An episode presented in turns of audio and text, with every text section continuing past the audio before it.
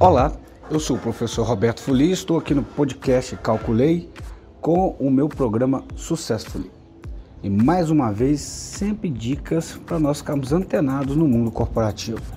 E a dica de hoje é a gente resgatar um famoso é, pensador econômico que tratava sobre estratégia, estratégia empresarial.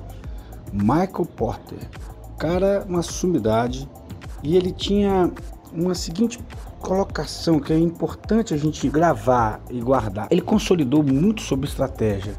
E ele disse que o posicionamento estratégico das empresas, geralmente, ele pode ser enquadrado em três grandes áreas. É lógico que a estratégia ela vai se desdobrando, depende da região que você está, do público que você atende, de várias coisas.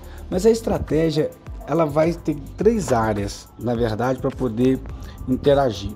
E é sobre essas três grandes áreas que a gente vai estar falando agora. Uma que ele dizia que era liderança em preço. Aliás, melhor, liderança em custo.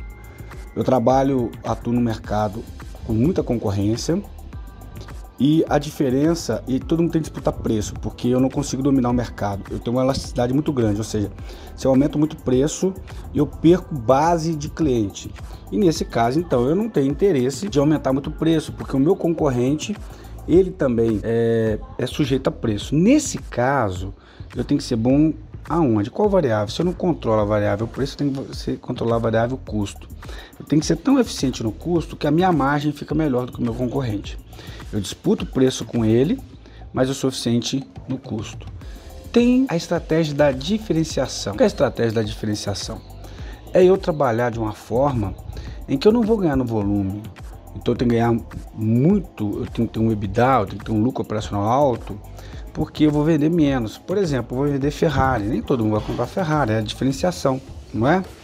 Você vai para um mercado premium e tem a segmentação, que eu crio um mercado onde eu vou segmentar. Por exemplo, ah, vou fazer turismo só para terceira idade, é, vou fazer é, vou fazer uma escola só de ensino infantil prêmio.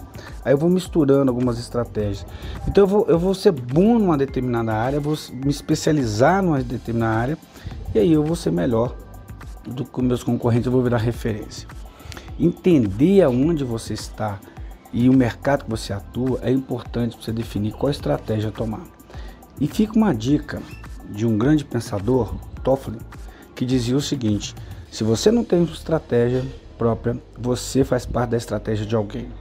E é fundamental no negócio nós entendermos o nosso posicionamento estratégico e como reagir e trabalhar a esse planejamento estratégico.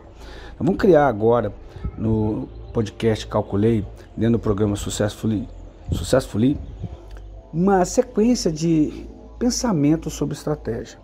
Falar das cinco forças de Porter, alguns pensamentos de, de, de estratégia de Peter Druck. E é importante a gente estar tá conversando, alinhando. Estratégia não é só para grandes empreendimentos.